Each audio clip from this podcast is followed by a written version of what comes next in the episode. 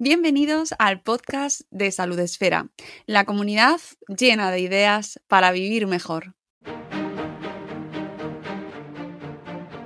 Bienvenidos a un nuevo episodio de nuestro podcast de Salud Esfera.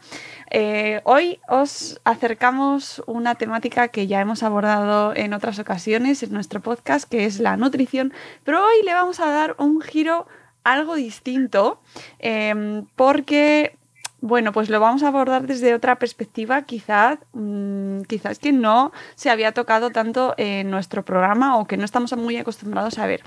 Hoy nos acompaña eh, de nuevo eh, Miguel Ángel Urbeña. Buenos días, Miguel Ángel, ¿cómo estás? Lo primero. Hola, ¿qué tal? ¿Qué tal? Muchas gracias, encantado de estar aquí. Le estoy quitando el sonido al teléfono porque no me he dado cuenta. Perdón, pues muchas gracias, Mónica, es un placer siempre estar aquí, así que encantado. Nada, un placer volver a, invitarte a nuestro programa. A Miguel Ángel seguro que le conocéis, él es más conocido en redes como Gominolas de Petróleo, ese nombre que tanto nos perturba. lo que pasa es que luego ya cuando te conocemos ya cambia, ¿no? Ya es como, ah, bueno, ya lo entiendo. sí, de entrada choca un poco, luego lo explicamos si quieres. Y al principio además, como tenías un... Bueno, ahora no sé si sigues teniendo el... Sí, ahora, ahora tienes eh, tu cara en redes. sí, bueno, según, en, según en cuál. en, Instagram tengo, por ejemplo, algo parecido a lo de antes, una coliflor de colores. Eso, la coliflor. Entonces, hasta que eh, te ponemos cara y te conocemos y te entrevistamos con tu anterior libro, con tu primer libro, pues era como un ente misterioso, ¿no? ¿Quién es esta persona? ¿Quién es este ser que nos cuenta cosas útiles sobre los alimentos que a veces te gustan y a veces no? Porque, claro, claro. nos das malas noticias a veces. Y, conocerte en persona siempre como que aporta otra perspectiva. Por eso eh, estamos de enhorabuena cuando me comentaste que sacabas un nuevo libro y que, mm, bueno, pues que teníamos de nuevo la oportunidad de leerte, pues es una buena noticia y no podíamos faltar aquí en Salud Esfera para comentarlo, porque siempre nos traes eh, algo sobre lo que reflexionar en este mundo de la nutrición, de los alimentos, porque eres tecnólogo de los alimentos y y que mm, a mí me encanta compartir con nuestra audiencia. Y lo primero, darte la enhorabuena, Miguel Ángel, por este segundo libro del Ultramarinos al Hipermercado, un recorrido por los sabores, recuerdos y costumbres de toda una generación que ha publicado hace muy poquito la editorial Destino y que aquí tenéis. Eh, con un color naranja muy llamativo que seguro que ya podéis ver en todas las librerías de vuestro barrio y en los demás barrios también. Y con un, un, huevo frito aquí en la portada. Maravilloso, ese huevo frito me encanta. Muy misterioso y, mm, y, que llama mucho la atención. Y precisamente eh, quiero empezar contigo por eh, un poco que nos cuentes el concepto de este libro. ¿vale? Porque de primeras no sabes muy bien qué te vas a encontrar y eso me gusta. Sí, pues mira, lo que una de las cosas que siempre me gusta hacer es lo que comentabas, invitar a la reflexión, porque en el mundo de la alimentación parece que muchas veces nos, nos centramos solamente en los nutrientes, en las dietas, en los hidratos de carbono, en las proteínas, en, y bueno, pues el mundo de la alimentación es muchísimo más que eso. Y este era el fin principal de ese libro, eh, abordar la alimentación desde todos esos ámbitos, desde todos esos ángulos que también influyen sobre, sobre, sobre nuestra alimentación y sobre nuestra vida. Pues los aspectos sociológicos, los aspectos económicos, es decir, bueno, dicho de otra forma más, más cercana, eh, cómo comemos, por qué comemos así, por qué compramos lo que compramos, eh, qué significa la alimentación a nivel social. Y bueno, pues todo eso, cómo abordarlo eh, desde un punto de vista más dinámico y entretenido, pues lo que se me ocurrió para hablar de la historia de los alimentos en los últimos años de la seguridad alimentaria, de la nutrición, del consumo, del impacto ambiental, de todas esas cosas que hoy nos preocupan, pues es eh, bueno hacer un recorrido cronológico desde, desde que yo era pequeño, desde los primeros años 80 hasta hoy. Y el hilo conductor, pues es mi vida, en principio, anécdotas personales que cuento en torno a los alimentos y a la alimentación y donde voy ubicando pues esas, esas cuestiones que quiero tratar, pues la seguridad alimentaria, por ejemplo, que nos preocupó sobre todo a principios de los años 90 con la crisis de las vacas locas, también a principios de los años 80 con la crisis del aceite de colza desnaturalizado. Bueno, pues voy metiendo todas esas eh, anécdotas y todas esas cuestiones, eh, eso, a través de ese vehículo que es, bueno, mi vida personal y historias y anécdotas que intento que sean, bueno, pues entretenidas y, y a veces hasta divertidas. bueno, y además eh, me parece un enfoque arriesgado, porque dentro de que se trata o te conocemos como un divulgador científico que además no, no entras en una faceta personal, es decir, divulgas desde como divulgador, pero no desde tu vida personal, ¿no? Que existen otros perfiles que muestran más de su vida. Y sin embargo, en este caso, nos vas contando cosas de ti y ¿Qué ha supuesto eso para ti como divulgador científico? ¿Hasta qué punto decías, madre mía, esto que estoy contando aquí, esto me va a perjudicar? Pues, pues un poco de vértigo, la verdad, sí, porque claro, eh, yo no, a mí no me gusta exponerme, no me gusta exponer mi vida privada en las redes sociales, pues soy bastante hermético con esas cosas. Bueno, sí que hago algunas concesiones, pero vamos, que cosas muy puntuales, muy pequeñas. Y claro, aquí de repente eh, contar cosas personales, anécdotas personales, pues era un poco eso, un poco de vértigo. Y luego lo que me ocurrió también es que, mm, bueno, pues cuando le fui cogiendo el punto a la hora de escribir, me pasé al otro extremo y al final acabé escribiendo, en un principio acabé escribiendo casi unas memorias que no era el fin del libro, lógicamente. Entonces, bueno, pues eso tuve que dar para atrás para contar lo que realmente importa a la gente, que es la alimentación, no mi vida personal, claro. Si tu editora o tu editor, no. Eh, Miguel Ángel. Claro. Claro, claro, vamos a centrarnos. Esto me gusta, pero es para otro sello. Claro, es que es difícil a veces poner el límite, no solo ya anécdotas personales de, mi vida, sino, bueno, pues cosas eh, que fueron pasando y que daban un contexto al hilo conductor. Pues historias pues como el 11S, por ejemplo, y cosas así que en un principio estaban en el libro. Y, ah, bueno, y que están, están, eh, ahora que recuerdo. Pero bueno, otros sucesos que ocurrieron para dar contexto al libro y que bueno, finalmente no entraron por eso, porque al final parecía casi una sucesión de, una, una especie de cuéntame más que, más que un libro de alimentación. Que también tiene un poco de cuéntame. Tiene, te lo iba a decir, digo, tiene un poco de cuéntame, ahora que ha terminado ya, digo, mira, viene, lo mismo es un crossover entre cuéntame y, y, el mundo gominolas de petróleo, pero que no, pero que queda muy bien y que me parece un experimento, Miguel Ángel, eh, muy afortunado y que si nos lo llevamos al mundo de la tecnología de los alimentos, pues esto de mezclar vino con gaseosa pues que ha salido bien y que, que a mí, desde luego, me ha parecido eh, una lectura eh, muy entretenida, muy rica, eh, en la cual es verdad que, y ahora iremos al meollo, sí que nos, nos vas desgranando un montón de contenido relacionado con la nutrición y con los alimentos y cómo se come y con todo lo que nos comentabas antes, pero que está narrado de una manera pues muy entretenida y que yo creo que también es muy inteligente porque eh, le va a entrar a muchísima gente, un público muchísimo más amplio que al final, oye, pues es tu pues objetivo, muchas gracias. Pues, pues sí, era también la idea, el hacer un pequeño de caballo de Troya.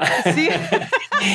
y a partir de ahí, pues sí, claro, porque además el libro comienza de una forma, digamos, más literaria, eh, contando anécdotas personales y contando pues lo que yo conocía en esa época, que eran pues mis vivencias personales sobre la alimentación, lo que me contaban mis padres, lo que me contaban los vecinos del barrio. Y, poco a poco pues voy cambiando un poco el tono hacia, hacia un terreno más puramente alimentario, digamos, hacia los conocimientos que hoy tengo y en la actualidad, pues en ese recorrido cronológico, cuando ya nos acercamos a la actualidad, pues cuento menos de esas anécdotas personales y más de lo que es puramente alimentación, también para que se vea ese contraste de cómo ha ido evolucionando bueno, pues el conocimiento, no solo el mío, sino también el de todos en conjunto, el de la sociedad en conjunto, porque antes, pues lo que sabíamos de alimentación era básicamente lo que nos contaban nuestros vecinos y lo que veíamos en, la prensa tradicional, y hoy pues tenemos mucho más conocimiento que nos llega a través de fuentes de información que tenemos mucho más a, nuestro alcance que antes. Mm, eh, la primera eh, impresión que podría dar el libro y que quiero comentar contigo es para que la gente que lo, nos está escuchando o que lo vea en las tiendas y se acerque al libro, em, es un libro nostálgico, yo ya lo sé porque ya me lo he leído, pero de cara a, nuestra audiencia, em, es un libro que reivindica el antes se comía mejor y antes se sabía comer mucho mejor que ahora. No, no, ni mucho menos. Es un libro que trata de mostrar la realidad tal cual es. Es decir, antes había cosas que estaban bien y la nostalgia está muy bien también, a mí me encanta, pero claro, es peligroso caer en esa nostalgia y dejarnos llevar por ella y pensar que antes todo era bueno y que además lo de nuestra época siempre es lo mejor y que lo del futuro es mucho peor y lo del presente es peor que lo del pasado. No, antes había cosas buenas, eh, pues por ejemplo, eh, lo más destacable es que la elección que hacíamos de alimentos era mejor por lo general. ¿Por qué? Pues porque no teníamos otra opción, porque básicamente lo que había eran alimentos saludables, eran alimentos básicos, pues frutas, verduras, hortalizas, carne, legumbre, pescado y poco más. Sí que había, claro que había eh, bollería, había bollicaos, había colacao, había todas estas cosas, pero no había la oferta ni mucho menos que hay ahora. No estábamos tan expuestos ni a esa cantidad de productos ni a esa cantidad de, publicidad ni, y además también teníamos eh, bueno, pues más tiempo, digamos, para cocinar por un motivo que, claro, es pues las mujeres. ¿Qué pasa con las mujeres? Pues que, claro, antes había una mujer en cada casa que era la que se dedicaba a cocinar, a comprar, a cuidar de los niños, todas esas tareas que claro, era como tener una chacha en casa, porque las mujeres casi eran educadas para que hicieran eso y no podían hacer otra cosa. Eh, y con el paso del tiempo, pues gracias a, la lucha por los derechos de las mujeres, pues las mujeres han podido eh, pues, trabajar fuera de casa eh, por derecho propio. ¿Y qué pasa? Pues que muchas veces además tienen que seguir haciendo lo que hacían antes, cocinar y esto, pero con menos tiempo o eh, si se reparten las tareas, ese papel pues se ha diluido un poco y ya no hay una persona encargada de esto y bueno, pues ya disponemos de menos tiempo, ya lo tenemos más complicado. También ocurre que ha cambiado muchísimo la estructura de la sociedad. Antes era lo típico y más habitual, una unidad familiar estaba formada por un hombre, una mujer y dos hijos y ahora pues hay todo. Hay personas que viven solas, personas, eh, bueno, familias monoparentales, eh, bueno, pues un montón de variedades y mm. eso también ha cambiado las formas de consumo y bueno, pues bueno, es que hay un montón de cambios. es que si me pongo aquí a hablar de, eh, pues tenemos más opciones, por ejemplo, para eh, no cocinar. Antes solo nos quedaba la opción de cocinar y ahora tenemos muchas otras opciones de adquirir alimentos ya preparados. Entonces, bueno, eh, al, lío, que me, me disperso. ¿Qué había antes de bueno? Pues que nuestra elección de alimentos solía ser mejor, pero también había muchas cosas malas. Pues eso, eh, la seguridad alimentaria, por ejemplo, era, bueno, estaba años luz de lo que hoy tenemos. El etiquetado de los alimentos, lo mismo. Y bueno, pues eh, hoy eh, estamos en otra, en otra situación diferente. Nuestra elección de alimentos suele ser peor precisamente por, por lo que comentaba antes, porque tenemos una avalancha de alimentos insanos tremenda vamos a un supermercado y cada pasillo está dedicado a uno de esos alimentos que antes en una tienda pequeña donde comprábamos antes pues ocupaban casi un rinconcito nada más Y bueno, pues eso, eh, la seguridad alimentaria está mucho mejor, tenemos mucha más información. Eh, bueno, pues eso, la cosa ha cambiado en muchos aspectos. Eh, hay cosas mejores y cosas peores. Hmm. Y ya me callo porque si no me, sigo aquí hablando de... No, no, no, pero si para eso vienes. me disperso, me disperso. sí, sí, pero que, que, no soy muy directo, vaya. No, es verdad. A ver, es que es complejo porque en realidad en tu libro y en, y en este tema de si comemos mejor o comemos peor, en realidad es que como bien decías al principio, intervienen tantos factores y es tan complejo y por eso está también reflejado desde tu libro, ¿no? Como cómo eh, como sociedad hemos dejado de comer de una manera y cómo comemos de otra, tiene muchísimos factores, o sea, muchísimas causas. Y claro, no es una cosa simple, sino, y, lo, lo, vamos viendo a través de tu libro también, ¿no? Cómo vas desmenuzando un montón de esas causas y, y, cómo eh, todo interviene. Es, y al final no depende solo de que tengamos más o menos tiempo, sino también, pues eso, la distribución de la familia eh, o, los, o, la industria, cómo ha cambiado la industria, cómo ha cambiado los medios de comunicación y la información, o cómo hemos cambiado nosotros también, ¿no? Así que al final es muy complejo y entiendo que te... porque es que es un tema apasionante también, en realidad. Eh, otra de las cuestiones de las que hablas en el libro y que también está muy relacionado con cómo, se ha, cómo ha ido cambiando, eh, bueno, cómo, cómo, hemos ido cambiando la manera en la que nos alimentamos, es algo que mencionas el tema del nutricionismo, que me hace mucha gracia porque al final todos los que trabajamos en la divulgación podemos de, alguna manera contribuir a que exista ese concepto, ¿no? Pero es inevitable al final. Cuéntanos un poco en qué consiste y por qué eh, lo mencionas en tu libro. Sí, pues es el nutricionismo es la corriente, digamos, que se centra en los nutrientes de los alimentos de forma aislada. Es decir, cuando hablamos de come mucho brócoli que tiene calcio, come muchas patatas que tienen hierro, bueno, me lo estoy inventando. ¿eh? cuando nos centramos en esas cosas, al final nos complicamos la vida porque, bueno, pues pensamos que tenemos que ir mm, mirando la composición de los alimentos para alimentarnos de forma saludable. Y entonces eso es súper complicado, claro, porque, a ver, ¿cuánto tengo que comer de mm, brócoli para alcanzar el mínimo de tal nutriente? Y al final también eso lo que puede hacer es que nos despista, porque si pensamos que lo importante son los nutrientes, pues claro, llega una empresa de galletas y hace galletas con minerales y vitaminas y enriquecidos y, y claro, pensamos que eso es saludable cuando no dejan de ser galletas. Entonces, eh, bueno, esta es la evolución natural que ha tenido la nutrición, porque claro, eh, a medida que se iban descubriendo nutrientes y sus efectos sobre la salud o su papel en la salud, pues claro, eh, se, daba, se centraba el, el, mensaje y el conocimiento en eso. Por ejemplo, cuando se descubrió la vitamina D y se conoció que era importante para los huesos, pues claro, lo importante era saber dónde estaba eso para ver bueno, pues las necesidades que teníamos para que nuestro organismo funcionara correctamente y los perjuicios que puede tener su carencia. Entonces, si nos centramos en esto, como digo, pues al final nos podemos despistar. Y es que en realidad, bueno, pues eso está bien para un conocimiento técnico, para los profesionales que se dedican a eso, pero claro, a nivel de usuario, digamos, a nivel de consumidor, pues la cosa es más sencilla. Eh, se trata de centrarse en los alimentos.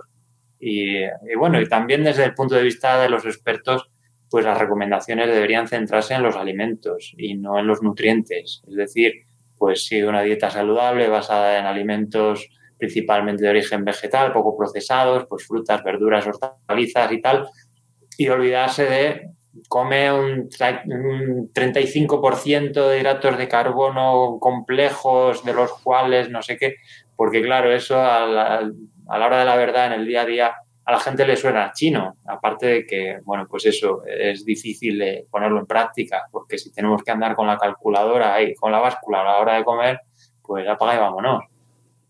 Mm, claro, lo que pasa que como bien indicabas, eh, la industria también ha aprovechado, la industria, la industria, ese, ente, ¿no? Eh, eh, también ha aprovechado esa preocupación pues para mm, apelarnos a los consumidores que no tenemos por qué eh, tener unos conocimientos técnicos, pues eso, mm, prácticamente ninguno, y tú vas a, al lineal y, oye, si te están diciendo que la leche eh, tiene calcio eh, con añadido, ¿no? Que le han añadido, le han añadido calcio. Tú dices, hombre, pues si tiene, que yo me acuerdo además, y esto somos de la misma quinta, Entonces, hemos he vivido también todo el, surgimiento este y el, eh, esa fiebre que entró cuando empezaron a surgir estos, estos productos. Sí, sí, sí, los alimentos funcionales. Total, ¿no? Y claro, eh, pues,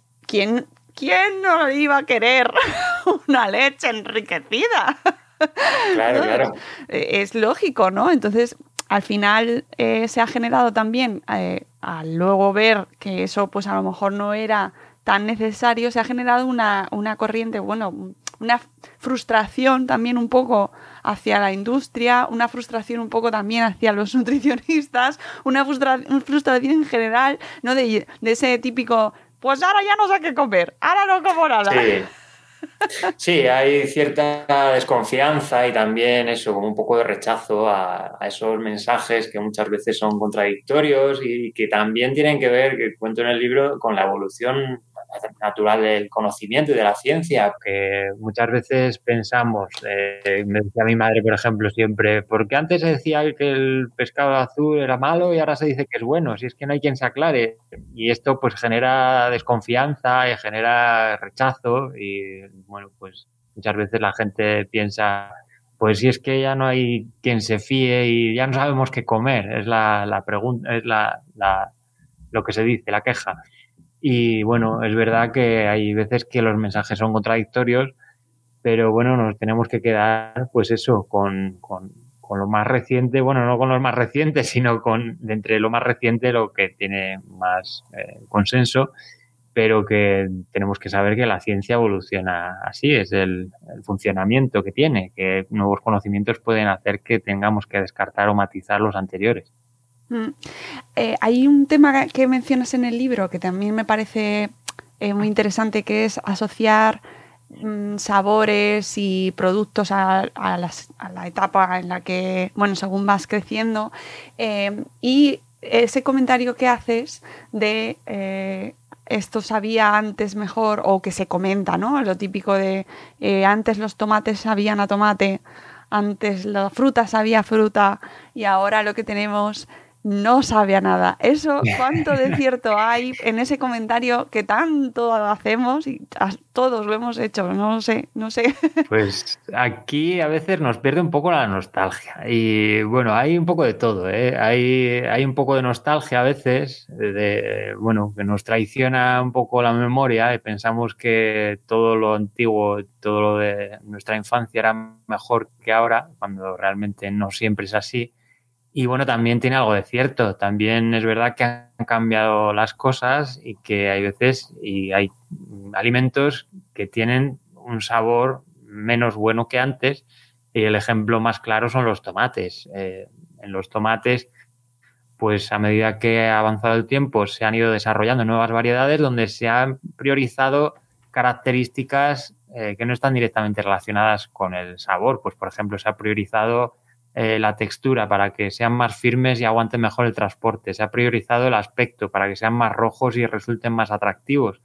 Y a la hora de desarrollar esas variedades, pues el sabor se ha ido perdiendo por el camino, cosa que, bueno, ahora se está volviendo a priorizar desde hace años y se está recuperando. Pero la cuestión es que las variedades han sido, las variedades vegetales en este caso, eh, de lo que comemos, pues eh, han salido una evolución desde que la agricultura se, desde que inventamos la agricultura hace miles de, años. Entonces, no es una cosa de ahora que, los alimentos cambien, no es una cosa de ahora que los sabores y las formas de los alimentos vayan cambiando. Lo que pasa que en los últimos años, pues la cosa se ha acelerado porque sabemos cómo hacerlo de forma más eficiente, sabemos cómo desarrollar variedades de tomate eh, bueno, pues con mejores características y en un espacio de tiempo más breve que antes, que teníamos que ir un poco a ciegas. Pues si nos gustaba este tomate porque era grande y este otro porque era rojo, pues hacíamos mezclas a ver si conseguíamos uno que reuniera las dos características, pero un poco al tuntum. Ahora lo podemos hacer, bueno, ahora se hace también un poco al tuntum, pero de forma mucho más eh, dirigida y, mucho más, pues, eh, bueno, científica y, más eficiente. Mm.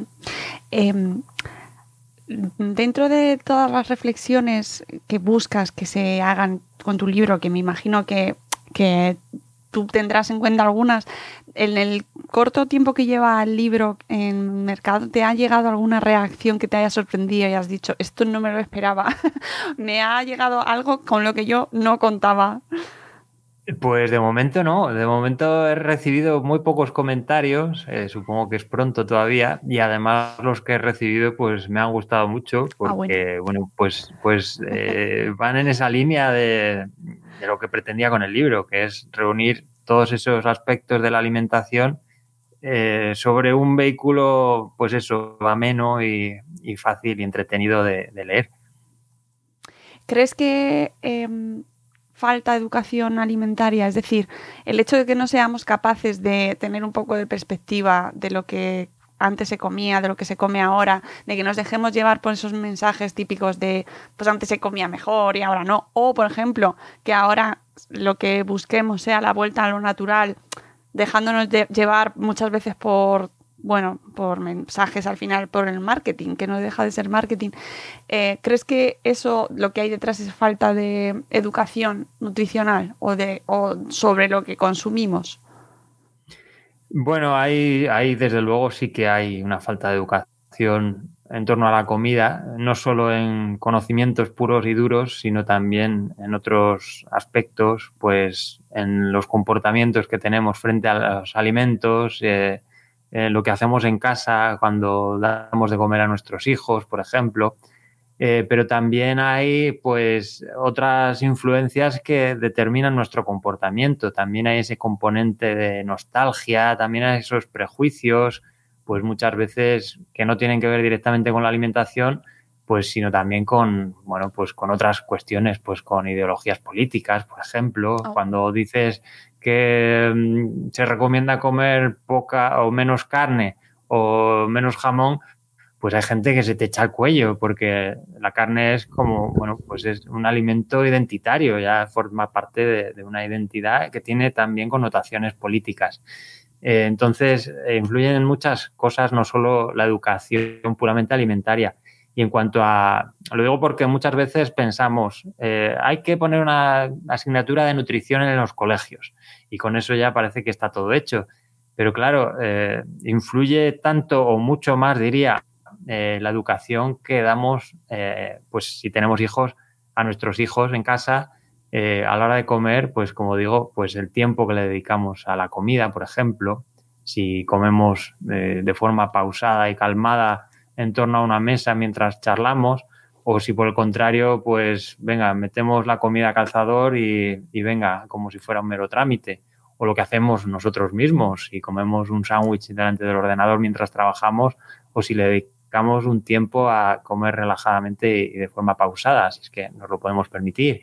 Y eh, bueno, pues en ese sentido, o, o, lo que hacemos, el comportamiento que tenemos muchas veces con los niños de cómete eso que si no, no vas al parque o cómete eso que si no, no sé qué, siempre con amenazas, chantajes y con coacciones, que eso también forma parte de la educación alimentaria diría que es mucho más importante, bueno, diría no, lo digo, que es mucho más importante eso que el que sepan que los plátanos tienen hidratos de carbono.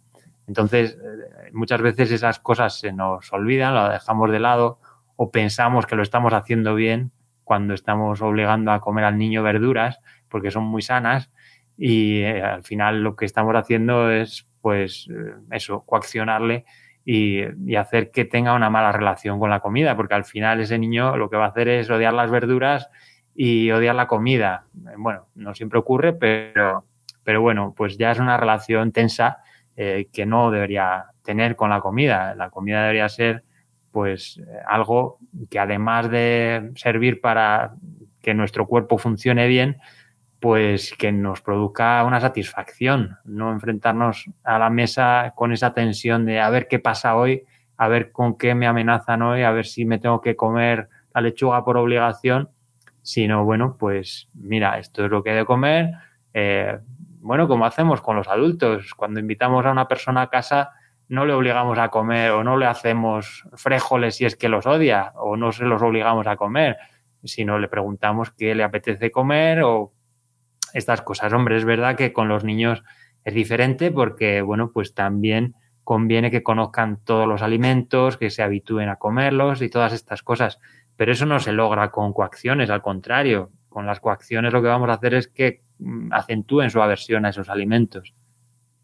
Sí, además eso está muy relacionado también con el cómo hemos evolucionado, ¿no? Eh, no solo cómo se fabrican o cómo se producen o cómo ha evolucionado la industria en, torno a la alimentación, sino cómo también ha evolucionado la educación y la manera en cómo se relaciona eh, o cómo nos relacionamos en familia y como padres e hijos en torno a la comida y qué mensajes somos conscientes ahora de que se dan eh, en torno a una mesa que antes, mm, pues es que yo creo, Miguel Ángel, vamos, que no era para nada, se cuestionaba una familia, un padre, una madre, si el hecho de obligar a tu hijo, porque tú lo, comentas también en el libro, ¿no? Antes estaban muy preocupados porque se comiese en cantidad, porque había hambre, y, y lo que menos interesaba era si estoy generando ahí una mala relación a futuro con la comida. Y sin embargo ahora, pues sí está el debate ahí. O, la reflexión. Claro, afortunadamente hemos cambiado mucho. Eh, antes ni siquiera se nos pasaba por la cabeza eso. la prioridad era que el niño no pasara hambre, que el niño comiera. Y bueno, en los años 80 ya teníamos, afortunadamente, teníamos comida, no como en décadas anteriores. Pero bueno, arrastrábamos esos miedos, arrastrábamos esos miedos, sobre todo las abuelas, las madres, de que el niño coma porque si no va a morir de hambre y la prioridad esa era llenarle el estómago, llenarle la barriga. Y, bueno, y comer por obligación. Y cuando vayas a la mili, ¿qué vas a comer? Me decía mi madre, que afortunadamente me libré. Pero que... Y bueno, y hoy cuando hablamos de eso, cuando hablamos de no coaccionar a los niños, todavía hay gente a comer todavía hay gente que, bueno, pues echando de esa nostalgia o eso que se dice ahora de, bueno, es que ahora son toda la generación de cristal y todas estas cosas. Hombre, eh, la cuestión es que antes, eh, pues estábamos en una sociedad pues mucho más violenta que ahora, violenta en todos los aspectos, y eso no llamaba la atención, porque, bueno, pues eh, el maltrato hacia las mujeres era normal, muchas mujeres decían, mi marido me pega lo normal, el maltrato hacia los niños era normal, eh, porque, bueno, un guantazo a tiempo es lo que se decía. Sí, y se dice. Y, se dice aún, afortunadamente hoy la, violencia hacia las mujeres está mal vista, la violencia hacia los niños aún continúa, aún ya no, no tanto físicamente, pero sí verbalmente, sí psicológicamente. Y parece que rechazar eso es que eres blando y que eres como buenista hombre, pues es que la violencia no tiene cabida en esos, en esos ámbitos. Y, a la hora de comer, pues lo mismo, esas coacciones tampoco tienen lugar, vamos, que, no tienen ningún sentido y que además son contraproducentes. Eso también es violencia. Aunque haya gente que se rasga las, las vestiduras cuando, cuando se equipare esto con, o cuando se diga que esto es violencia, pero, pero es que es así. Coaccionar a un niño y hacer chantaje es violencia. Pues sí, y eso se arrastra, y eso es verdad que, se haría con la mejor intención del mundo, evidentemente. Claro. Pero igual. Esa es la cuestión, claro. Que también hay gente que se siente atacada y se siente ofendida porque cuando hacemos esto lo hacemos con nuestra buena intención, sin darnos cuenta de que eso no es bueno para los niños. Pero bueno, también tenemos que echar una pensadina, darnos cuenta de que lo que estamos haciendo y que a lo mejor lo que estamos haciendo no es lo mejor. Sí, es, otra de las reflexiones que me ha gustado mucho, ¿no? que, nos, que nos traes y cómo se enlaza, eh, enlazan cuestiones como la educación o como la salud mental con la alimentación, que antes tampoco se hablaba sobre ello y sin embargo, eh, pues también en el libro nos lo, lo, sacas a relucir porque realmente está muy relacionado, ¿no? Ya no solo cómo nos relacionamos con la infancia y la alimentación, sino luego además también eh, trayendo este eh, concepto de nutricionismo o con la eh, preocupación por, por la salud y por estar lo más saludable posible, cómo nos alimentamos, qué alimentos dejamos de consumir o qué mm, prácticas tenemos que hacer para conseguir un físico mejor. Eso también lo reflejas en el libro y también pasa mucho más ahora que antes. Sí, esto también ha seguido una evolución bastante mm, clara. Eh, pues eh, antes decíamos que en los años 80 la preocupación era comer, y bueno, también eh, sí que existía esa, ese peso de, sobre las mujeres, del físico y tienes que estar guapa para los hombres y tal, que eso siempre ha existido, pero se notó más todavía con bueno, señalo en el libro la llegada de las supermodelos, que fue, pues creo que un, hito en este sentido, una cosa reseñable, cuando se ponía el, modelo de todas las chicas, era pues ser como Naomi Campbell y como Claudia Schiffer, todas estas supermodelos que se pusieron de moda. Y el objetivo de los chicos también era que las chicas, o sea, lograr estar con una chica que se pareciera a esas supermodelos. Y bueno, pues eso condicionaba la alimentación. Entonces, pues empezó a hablarse de anorexia, de bulimia, de todos esos problemas fue cuando, cuando empezaron a aparecer o cuando empezaron a hacerse públicos, mejor dicho, y, hubo una avalancha de casos de, estos trastornos de la conducta alimentaria que dejaron ese pozo en, en la mente de muchos, de muchas personas, eh, asociando los trastornos de la conducta alimentaria solamente a, esos, a esas dos cuestiones, a la anorexia y a la bulimia, que tienen que ver con la cantidad de alimento que se come, con el aspecto físico. Y, bueno, pues olvidamos otros aspectos que también eh, se pueden calificar como trastornos de la conducta alimentaria y que son los que más preocupan hoy, o bueno, uno de los que más preocupan hoy, como es la obsesión por la alimentación saludable que pues hoy digamos que nos hemos pasado al otro extremo. Antes eh, no nos preocupábamos por la salud en torno a la alimentación y ahora parece que comer un bollicao es que te va a matar ya porque vas a morir. Y hombre, eh, ni una cosa ni la otra. Está bien preocuparse por la alimentación saludable y por la salud, pero, pero si llegamos a la obsesión, pues, pues claro, puede ser un problema también grave de salud. Eh, al, tener este recorrido que nos planteas en el libro, em, me parece una de las partes como que más, más intrigados nos deja, que además nos deja con ganas de más, también tengo que decir, porque ¿qué, pasa ahora? ¿Qué retos son los principales que se plantean a la industria eh, y que que, ya nos perfilas en el libro, ¿no? Y de, que no, de los cuales nos hablas, pero ¿cuáles son los retos más importantes eh, ante los que nos encontramos como sociedad a nivel de, nutrición y sobre todo pues la industria, ¿qué, qué retos se plantea de cara al futuro? Pues ya me gustaría a mí tener la, la bola mágica, la bola de cristal para saberlo. Pero bueno, lo que sí está claro es que la evolución ha sido muy notable, muy, muy clara desde los primeros años 80, cuando, como decíamos antes, la preocupación principal era llenar la barriga, alimentarse y quitar el hambre y casi no nos preocupaba nada más.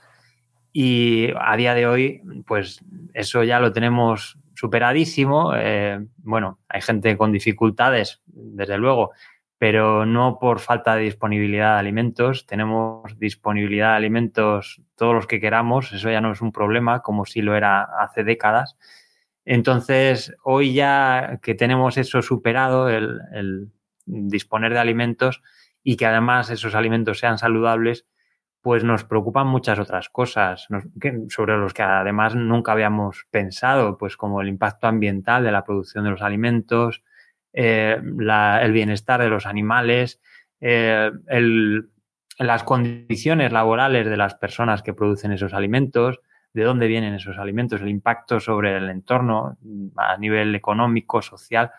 Y bueno, pues en esa línea va el futuro. Eh, pues hablo algunas cuestiones, pues como los alimentos a base de vegetales, a base de proteínas vegetales, algunos de los cuales imitan a, productos animales para tratar de sustituirlos en la dieta. Hablo del consumo de, la carne cultivada, la llamada carne cultivada que se produce a partir de células animales sin necesidad de, tener una granja donde encerramos animales, sino que bueno, en un bioreactor producimos eh, proteínas para formar bueno, pues carne cultivada que veremos a ver cómo se vende, cómo se llama y la aceptación que tiene. Lo mismo ocurrirá previsiblemente con otros alimentos de origen animal como el pescado, como la leche. Eh, hablo también del consumo de insectos, que es un tema muy polémico por el rechazo que causa en, mucha parte, en buena parte de la sociedad. Eh, que fue una propuesta que hizo la Organización Mundial de la Salud hace unos años que se aprobó hace unos años también por, la, por parte de la Autoridad Europea de Seguridad Alimentaria la posibilidad de comercializar insectos para el consumo humano y que, bueno, en nuestro entorno, pues ya digo, causa rechazo en muchas personas, eh, pues porque muchas veces eh, en nuestro entorno lo, interpretamos como una cosa, eh, bueno, pues indigna, ¿no? Como lo asociamos a los, a los insectos a algo despreciable asociado a la suciedad y todas estas cosas, cuando es una mera cuestión cultural. En otras culturas, en, otros, eh, en otras latitudes, pues se consumen insectos de forma habitual desde hace miles de años y, bueno, pues como otro alimento más, igual que aquí comemos centollos o caracoles y, y a nadie le extraña. Entonces, bueno, pues veremos a ver cómo evoluciona todo esto y eso depende en gran medida de la aceptación que haya por parte de la sociedad. Si se desarrolla carne cultivada estupenda, pero eso no gusta porque la gente quiere seguir comiendo animales y considera que esos alimentos cultivados, digamos, son, eh, pues yo qué sé, eh, artificiales y cosas de estas que suelen causar rechazo, pues seguramente sea un fracaso. Pero bueno, si por otra parte se acepta y se ve como las ventajas que tiene, pues que probablemente sea mucho más eficiente y sobre todo que no causa eh, daño a los animales ni, ni supone la explotación de los animales, pues bueno, pues quizá tenga éxito. Pero el tiempo nos dirá a ver qué ocurre. Mm, sí, es una parte súper interesante del, del, libro, la verdad es que genera muchas incógnitas, claro que ahí nos quedamos todo lo demás lo podemos ver ya de pasada, ¿no? Y como... Claro, ahí es fácil. claro, claro. Eh, esto ha pasado con toda la lógica del mundo, pero lo que viene, lo que está por venir, pues son todo incertidumbres y sobre todo, por ejemplo, en el tema de, del impacto medioambiental, pues eso mm, pinta tremendo, ¿no? Claro, es que esto es otra de las cosas que, contribuye a ese rechazo, el miedo al futuro, la incertidumbre, el no saber qué va a pasar. Eh, pues mucha gente, sobre todo pues eso, la conservadora, la reaccionaria, pues prefiere quedarse con lo que tiene que cambiar su vida eh, lo más mínimo por el miedo a lo que pueda pasar. Entonces, bueno, pues eso, hay gente que prefiere el pasado porque sabe que eh, pues se siente más segura en ese pasado, porque ya sabe que lo que había y no tiene esas incertidumbres. Entonces, bueno, pues ya veremos a ver qué ocurre. Sí, y, eh, y luego uno de los puntos más divertidos del libro tengo que decir, esta parte medioambiental no lo es. lo siento, pero esto, creo que todos compartimos ahí la, la, preocupación y la cosilla cada vez que vemos subir las temperaturas y cómo eso está afectando además también a la manera en la que consumimos, porque no hay que irse muy lejos. Ahora estamos viendo cómo están subiendo, que bueno, luego tendrá muchas otras eh, explicaciones, ¿no? Pero todos pensamos en que algo está cambiando cuando vemos productos que de repente eh, ya no son tan disponibles y empiezan a subir de precio y, empiezan, empezamos todos a mosquearnos y a decir, no me está gustando. Sí, pero no solo el precio, que también, que se debe a, en muchos casos a la sequía y a, las, a los problemas eh, puntuales de medio ambiente, bueno, a los fenómenos adversos climatológicos, de, pues, de sequías, de inundaciones, de olas de calor, de calor cuando no toca o frío cuando no toca. Pues el año pasado, por ejemplo, o este, este mismo año, la, cosecha de cerezas, por ejemplo, en el Valle del Jerte ha sido pues raquítica. Eh, la de aceitunas, lo mismo. la de Kakis el año pasado, igual. Entonces, ya no es solo que suban los precios, es que los precios suben porque hay escasez. Claro. Entonces, y, y bueno, y muchas veces cuando vamos a comprar esos productos, pues vemos que los que sí hay disponibles, pues tienen unas características que ya no son las que conocíamos, porque, bueno, pues con las mandarinas se está viendo este año, por ejemplo, no son tan buenas como en años anteriores.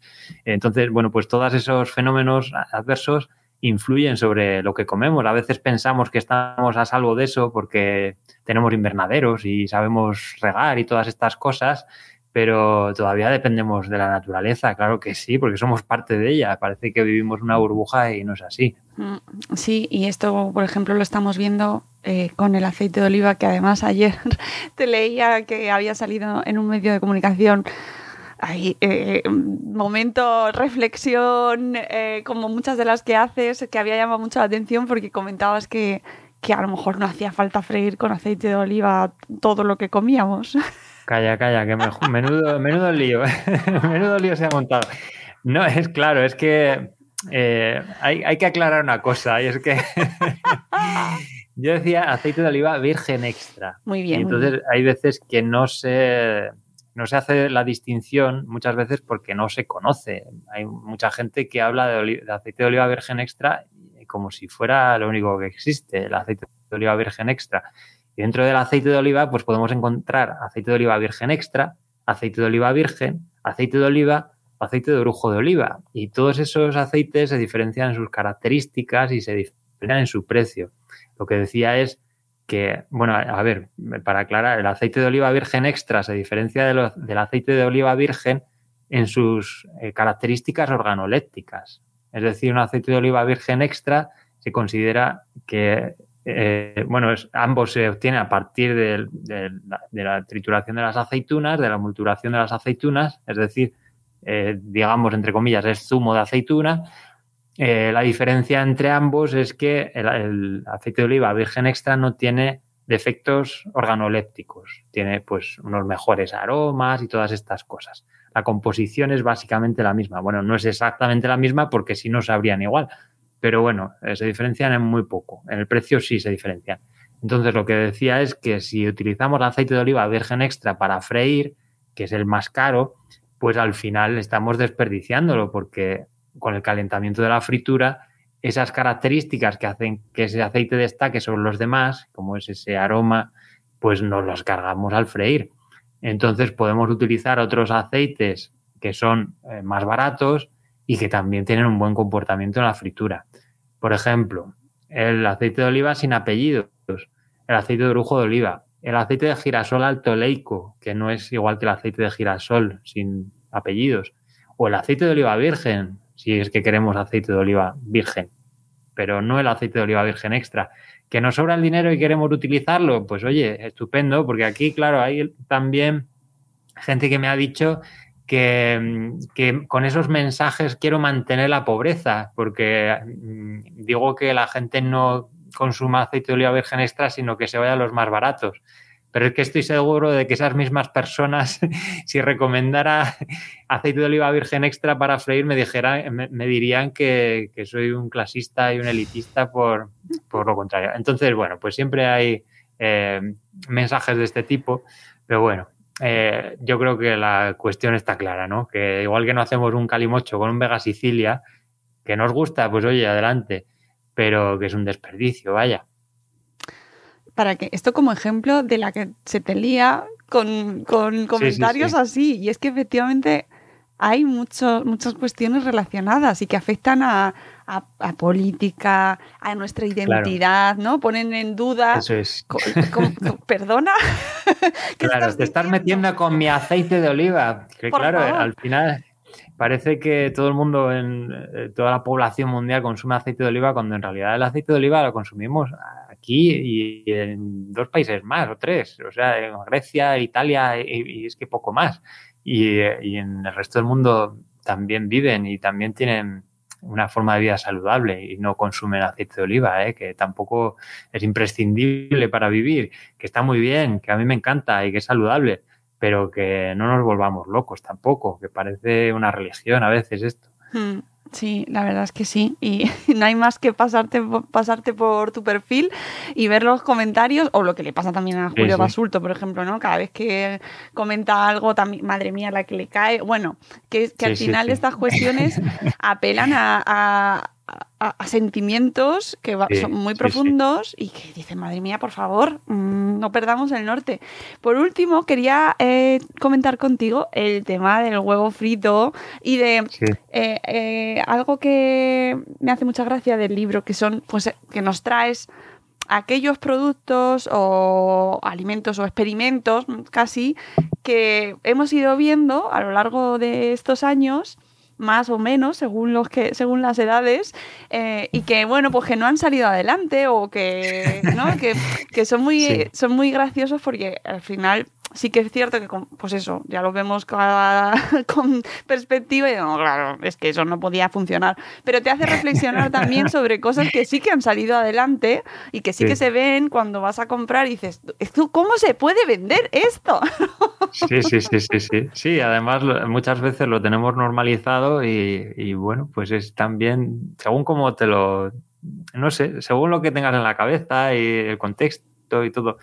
Pues mira, el, huevo frito este de la portada me parece estupendísimo porque, bueno, aparte de que visualmente es muy atractivo y además puede hacer que el libro se conozca como el libro del huevo frito, pídanlo así en su librería de confianza, el libro del huevo frito. muy bien. Pues es una metáfora visual estupenda, una imagen conceptual maravillosa para reflejar ese cambio de la evolución de los alimentos, como el huevo frito en los años 80 era un alimento mm, pues a mano, eh, pues como un recurso fácil, que siempre me decía mi madre, te has quedado con hambre, te hago un huevo frito, y era como, venga, pues una cosa sencilla que todo el mundo tiene en casa, te lo hago así en dos minutos y ahí lo tienes. Y hoy en día ese huevo frito eh, pues ya es un alimento más de los miles que podemos encontrar en, un supermercado o en casa y, se vende incluso ya listo para consumir, que cuando salió eh, se vende envasado, listo para consumir, que es la imagen que aparece en el libro, en la portada. Y cuando apareció ese producto en los supermercados, pues mucha gente se echaba las manos a la cabeza eh, diciendo, pero, pero ¿cómo pueden vender esto? Si, si, hacer un huevo frito es lo más fácil del mundo. Y claro, lo que decía el, creador de este ingenio, decía, bueno, es que hay otros productos que también son fáciles de preparar y se venden y los compramos y nadie se plantea estas preguntas y nadie se lleva las manos a la cabeza. Por ejemplo, una lechuga de bolsa, una lechuga embolsada, lavada y cortada, lista para consumir, ¿Cuánto tardamos en lavar y cortar una lechuga? Pues seguramente nos suponga menos esfuerzo que, freír un huevo. Eh, ya no solo por el tiempo, sino porque además cuando freímos un huevo, pues el aceite salta y nos podemos quemar, se ensucia la cocina, hay que fregar la sartén y todas estas cosas. Sin embargo, pues lavar una lechuga y cortarla, pues no lleva, no implica todas esas cosas. Y aún así, pues compramos una ensalada de bolsa sin pensar en qué barbaridad, ¿a quién se le ha ocurrido hacer esto? Al contrario, pensamos, mira qué cómodo, ¿eh? y lo del huevo frito envasado nos parece como sacrilegio. Entonces, bueno, lo del huevo frito envasado, eh, decía su creador que en el año 2025 estaríamos todo el mundo, estaría todo el mundo comprando este invento. Eh, al paso que vamos, me parece a mí que, que no. Pero bueno, que sí es verdad que hay muchos ingenios de este tipo, muchos desarrollos que se lanzan al mercado y algunos triunfan y otros acaban en el cubo de la basura y no se sabe muy bien por qué, porque bueno, ya les gustaría a los que desarrollan alimentos tener esa, ese secreto de saber cuál es el éxito de los productos, porque claro, no solo influye el sabor o su practicidad o lo que, bueno, influyen muchas otras cosas, eh, bueno, muchas en conjunto. Entonces, el éxito de un producto al final, pues muchas veces es un misterio. Mm. Sí, sí, además mencionas un montón de productos en el libro, que eso me, ha gustado mucho, y productos pues que hemos visto, incluso que según los iba leyendo me acordaba hasta de los anuncios que tenía cada producto, ¿no? sí, es que es muy entretenido. Y, uno de ellos, que además a, mí en el envío promocional me ha llegado, esto creo que en las tiendas no lo van a poder encontrar, es una pena, que es esta, ah. golosina que mencionas eh, entre las, aquellos dulces que, te gustaban y los que no, como este que llega, que yo cuando me llegó, es un cono eh, de de, caramelo. de caramelo recubierto por barquillo, ¿verdad? Sí, sí, sí, sí. Con un palo. O sea, y yo no lo había visto en mi vida, Miguel Ángel. No, vaya. pues sí que mm, pregunté a la gente que conozco, ¿conocéis esto? Pues no fuera a ser que era que fuera solo cosa mía de, de mi entorno. No, no, y sí que es muy, muy conocido. ¿Sí? Y, Sí, sí, pues ese, ese chuche, eh, claro, eh, a personas como tú venía de regalo con el libro y claro, mucha gente, pues de primeras, ¿y esto a qué viene? Pero claro, tiene, tiene eso aquel porque aparece mencionado en el libro como un invento del, maligno, un, chuche imposible. Total. Y, bueno, ahí sigue, ahí sigue después de cuatro décadas, ahí sigue y además se fabrica a mano Y, bueno, pues digo que es del maligno porque es muy difícil de comer. A mí me, bueno, yo lo odiaba siempre porque, porque claro, el barquillo se supone que lo masticas y el caramelo se supone que lo chupas, pero si lo metes en la boca, el barquillo se ablanda, no puedes masticar, el caramelo es duro, al final es como una mezcla ahí, bueno, que a mí no me gusta personalmente, tengo, tengo una amiga a la que le encantan y, y bueno, esto es un poco como, como la ópera, ¿no? Que te gusta o la odias. Dicen de la ópera, no sé.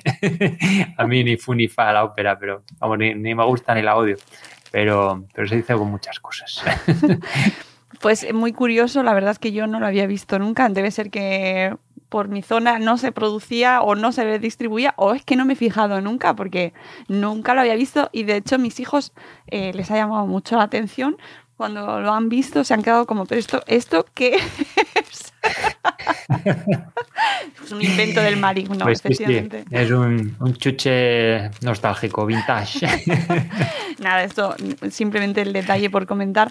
Y que además viene hasta con la. En el texto de la pegatina también lleva su chiste haciendo referencia al primer libro de Miguel Ángel. Está todo pensado, está todo eh, mimado al detalle, se agradece un montón y, y es una, ha sido una delicia. No me he tomado la golosina y no lo voy a hacer. Hombre, pero el caramelo está rico, ¿eh? ya te digo que tiene buen sabor, pero ¿Seguro? el concepto a mí no me. No, a mí tampoco me, llama, ¿eh? No, me llama nada. De hecho, es que hablas de las manzanas eh, que sí que se venden, las manzanas típicas de feria con caramelo. Jamás en la vida me ha llamado nada la atención. Esto ya así como toque personal, ¿no? Porque, pero lo veo y me rechinan los dientes. Yo creo que va ligada una cosa a la otra, porque la amiga esta que te digo que le encanta este chuche, le encantan también las manzanas de caramelo. Pues va a ir por eso. También es que es un concepto también que no, no concibo. O sea, el caramelo se chupa, la manzana se, y se muerde, no la mezcla no, no, no, la veo, no la veo. tiene que haber gente para todo, eso es así y también seguro que habrá gente que nos escriba en los comentarios y nos diga, lo del huevo eh, envuelto y listo para consumir es una ideaza y lo quiero ya.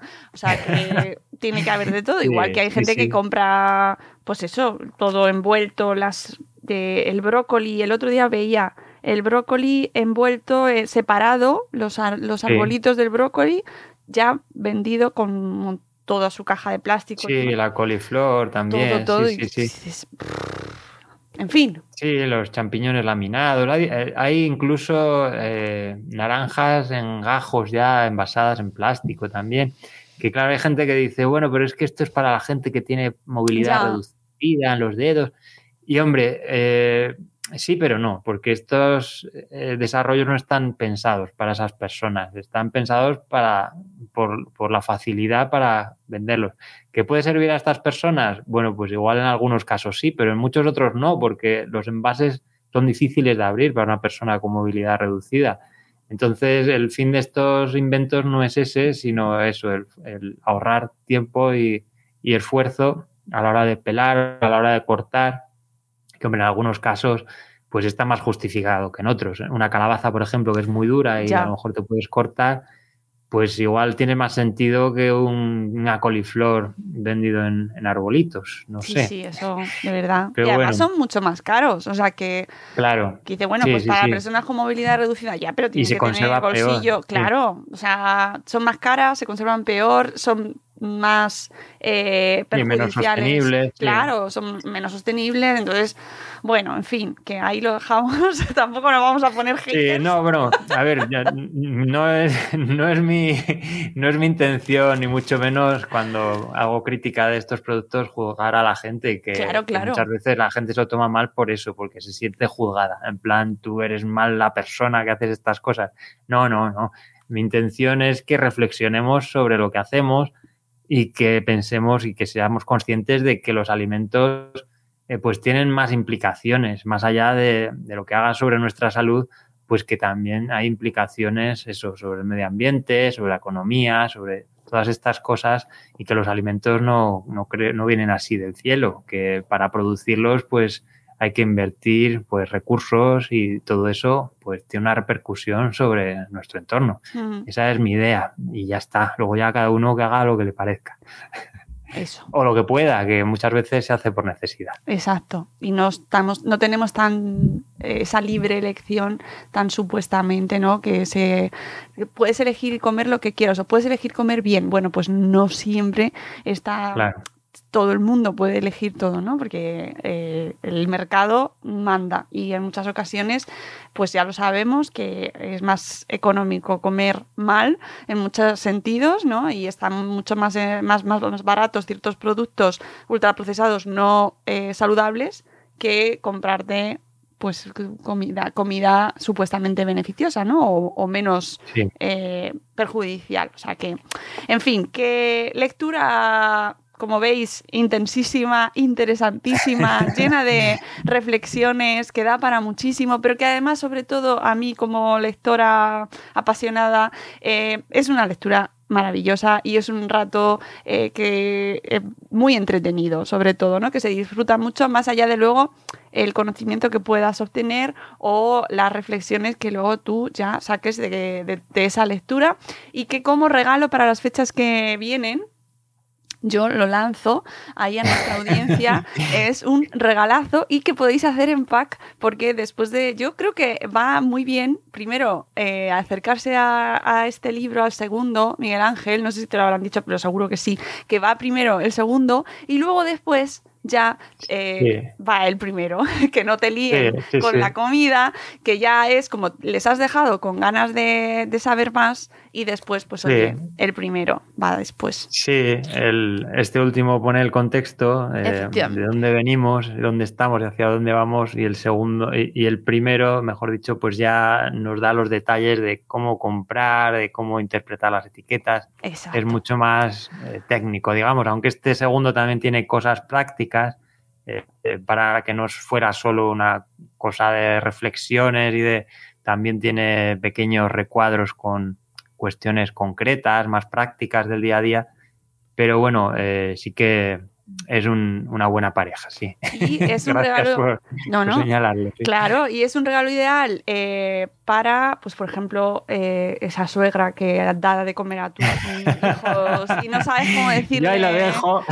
sí, sí. Claro, ¿no? Eh, pues es una manera de introducir ese caballo de Troya en casa, como bien decías antes, de una manera, oye, que es que me han dicho que es divertidísimo, toma.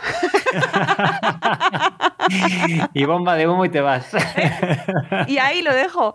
Y luego ya, pues luego le preguntas, ¿qué tal? ¿Qué tal? ¿Te has leído este capítulo? ¿Qué te ha parecido? Y, la comida de Navidad va a ser divertidísasa Bueno, ahí hay cosas con las que no se puede luchar. O sea, quizás sería más fácil acabar con el cambio climático que hacer cambiar de parecer a las abuelas. Eso, eso es lo que, lo que dirán en la COP25 o 23 que están haciendo ahora, ¿no? Ya, ya me rendí hace tiempo. Digo, mira, ya con las abuelas que sea fiesta o lo que sea, porque... Bueno, hay que intentarlo porque luego nos sorprendemos. Y luego, de broma, ¿eh? luego además, mm, seguro que algo quedará y y tenéis un rato de conversación muy entretenido porque de verdad que es una lectura estupenda. Enhorabuena, Miguel Ángel, y muchísimas gracias por venir de nuevo. Muchísimas gracias a ti, siempre es un placer y nada, eh, un placer además que, bueno, que eres muy perspicaz a la hora de analizar ahí el libro y me, gusta mucho. Muy bien, muy bien, hecho los deberes. No, bueno, está bien, está muy bien. Sí, señora. Muy bien, gracias. Hombre, aquí. Te doy un 10, un 10. Gracias, oye, qué bien. Mira, terminamos la entrevista. No, que hemos dicho que no vamos a juzgar a nadie. Es verdad que ahora lo de las notas numéricas no está de moda, entonces hay que decir un. Hay que... Has evolucionado muy bien. Exactamente. Ahora se evalúa la, la De la anterior entrevista a esta hemos mejorado. bueno, pues nada, esperamos el siguiente libro. el ángel, ahí poniendo presión. No, eh, vamos a disfrutar de, este, de, esta trayectoria que estoy segura de que va a llegar muy lejos. Y, nada, a disfrutar del camino de este segundo libro y que, y que vengan muchas cosas buenas. Miguel Ángel, muchas gracias. Muchas gracias. Amigos, nosotros nos vamos. Volveremos en un eh, siguiente episodio de este podcast. Os dejaremos toda la información del libro, de los libros de Miguel Ángel Urbeña para que le podáis seguir, así como sus redes. Y nos escucharemos en un nuevo episodio de Salud Esfera. ¡Adiós!